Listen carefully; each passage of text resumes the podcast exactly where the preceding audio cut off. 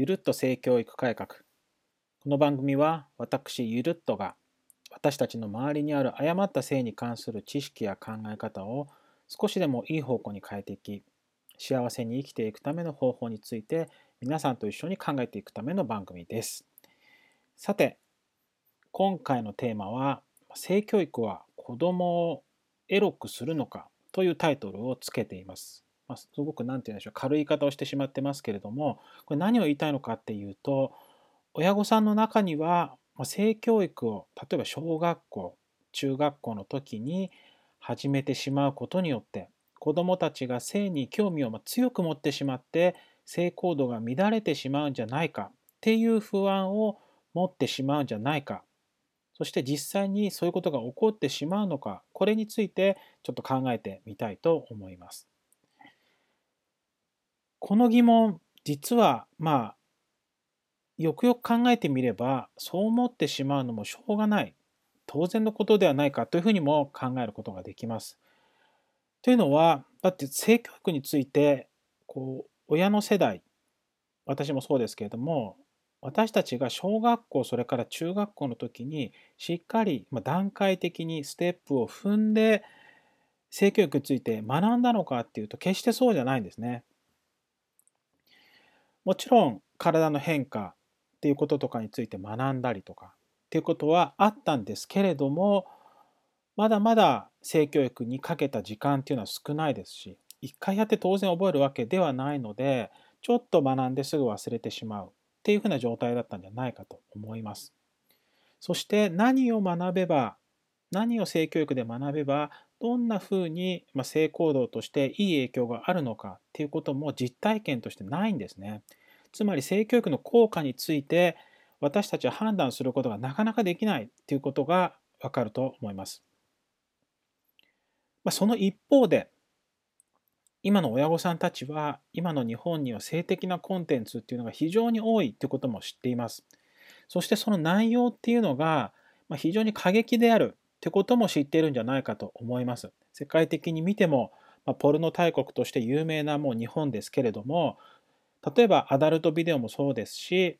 まあ、同人誌とかそれから青年向けの、えー、コミック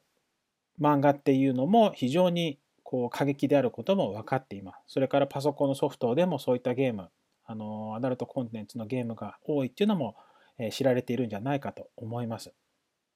つまりこの性的なコンテンツで溢れてる日本の中では性行動が乱れないようにしっかり学んでもらいたいと思っているんだけれどもじゃあ何をどう学んでいいか分かんないっていうことが、えっと、きっと親御さんたちの、ま、正直な気持ち、ま、つまり、ま、アンビバレントな状態になっているんじゃないかなというふうに私は考えています。つまり、ま、変えたいって思ってるんだけれども、ま、小学校とか中学校からは、ま、ちょっと早いんじゃないかな。じゃあ性あの性教育について高校生から学ぶのならいいんじゃないかっていうとじゃあ今の高校生が何をどう学ぶことで、まあ、適切な行動が取れるのかっていうことも今一つ自信がないんじゃないかと思うんですね。でそんなまあ親御さんたちにぜひ知っていただきたいこととして一つ紹介したいものがあります。それは国際セクシャリティ教育ガイダンスというふうないわゆる科学的根拠に基づいた、まあ、国際的に作られたアプローチ方法、教育方法がありますよっていうふうなものです。この、まあ、いわゆるこのガイダンスと言われるものですけれども、まあ、ユネスコ、それから国連合同エイズ計画、国連人口基金とかユニユニセフ、あの WHO なんかの、まあ、国連の、えー、組織ですね、機関とか組織が、えーまあ、協力し合って作ったものになります。まあ、国際的にはこれをまあ一つのまあガイダンスとして各国のまあ国の状況に合わせて内容をこう使い分けてくださいねっていうふうに言われています。じゃあどんなことを何歳ぐらいから教えているのかっていうと例えばじゃあいつからこういった国際セクシャリティ教育ガイダンス使っているのか、あの適用になっているのかっていうとなんと5歳なんですね。つまり小学校入学前。この時から性教育を始めていってはいいんではないか。ということが言われています。じゃあ5歳とかからいきなり例えば避妊とか性感染症予防とかっていう話をしているのかっていうと決してそうではなくって性教育ってそういった話だけではなくって実は非常に多岐にわたっています内容が。例えば人間関係について学んだりあるいは価値観とか人権セクシャリティとかについて学んだりとかジェンダーとか、えー、暴力それから、まあ、健康とウェルビーイング、まあ、あるいは体のことっていうこともあのこれまで通り学んでいったりとか、まあ、性的な行動とはどういったものなのかとかそれから生殖に関する内容とか非常に多くの内容を含んでいるのがこの国際セクシャリティ教育ガイダンスになっています。ですのでまず内容については決して何でしょう性行動だけをこう性行動への興味をこう引くような刺激するような内容では決してないということ